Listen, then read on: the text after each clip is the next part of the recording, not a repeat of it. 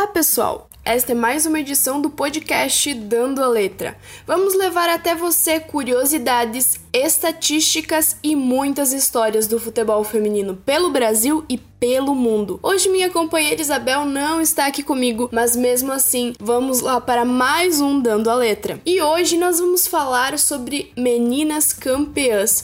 O Corinthians é bicampeão da Libertadores. Fique com a gente, o Dando a Letra está no ar.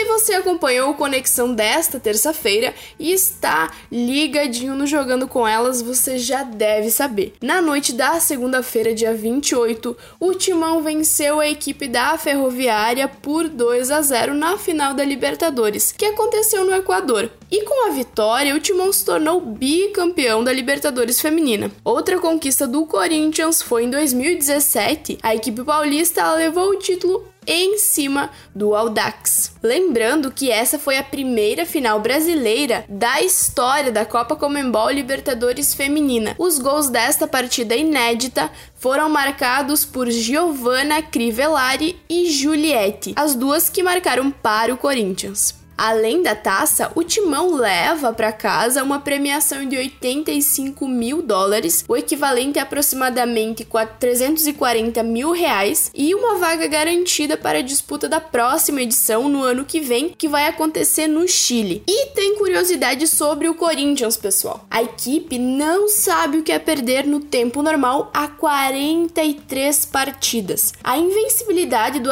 da atual temporada começou no dia 21 de março quando o Corinthians perdeu para o Santos, ainda na segunda rodada do Campeonato Brasileiro. Então, desde lá, o Corinthians não sabe mais o que é perder no tempo normal. E pessoal, a equipe treinada pelo técnico Arthur Elias tem sua qualidade reconhecida. Afinal, três jogadoras da lista mais recente divulgada pela técnica Pia para defender a seleção brasileira são corintianas. E só para lembrar, pessoal, as três meninas convocadas são a goleira Letícia, a zagueira Érica e a lateral esquerda Tamires. E é claro, pessoal, que entre os destaques desta partida, desta final da Libertadores, está a atleta Tamires, que apesar dos gols não terem saído dos seus pés, ela deu assistência para o primeiro gol do Corinthians e ela é uma atleta que chegou no time para assumir um papel importante no elenco e confirmou o motivo da sua contratação. E fora de campo, pessoal, o destaque é a diretora de futebol do Corinthians, a Cristiane Gamberá.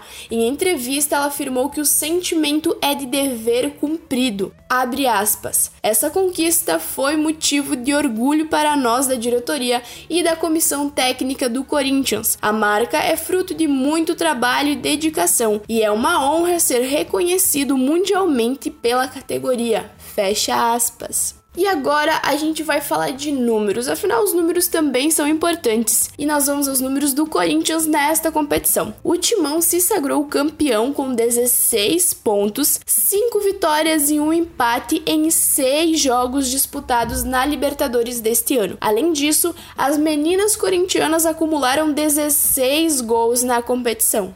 A artilheira do timão no torneio é a atacante Milene e ela festejou a conquista do Alvinegro e disse o seguinte: abre aspas. As conquistas são fruto de todo o trabalho coletivo. A Ferroviária era um adversário conhecido por nós. Soubemos neutralizar os pontos positivos delas e pudemos ser decisivas na hora certa. Fico feliz em poder fazer gols importantes, mas isso não seria possível sem as minhas companheiras. Fecha aspas. E a Milene, que é artilheira também no Campeonato Brasileiro, não deixou por menos terminando a Copa Libertadores como artilheira da competição também, e ela que fez cinco gols sendo dois deles na semifinal diante das colombianas do América de Cali. E assim a gente chega ao final de mais um Dando a Letra. Nós nos encontramos no próximo episódio e você pode conferir tudo sobre o futebol feminino no site jogandocomelas.com.br ou nas nossas redes sociais do Jogando com Elas. Essa foi mais uma produção do Jogando com Elas. Até a próxima!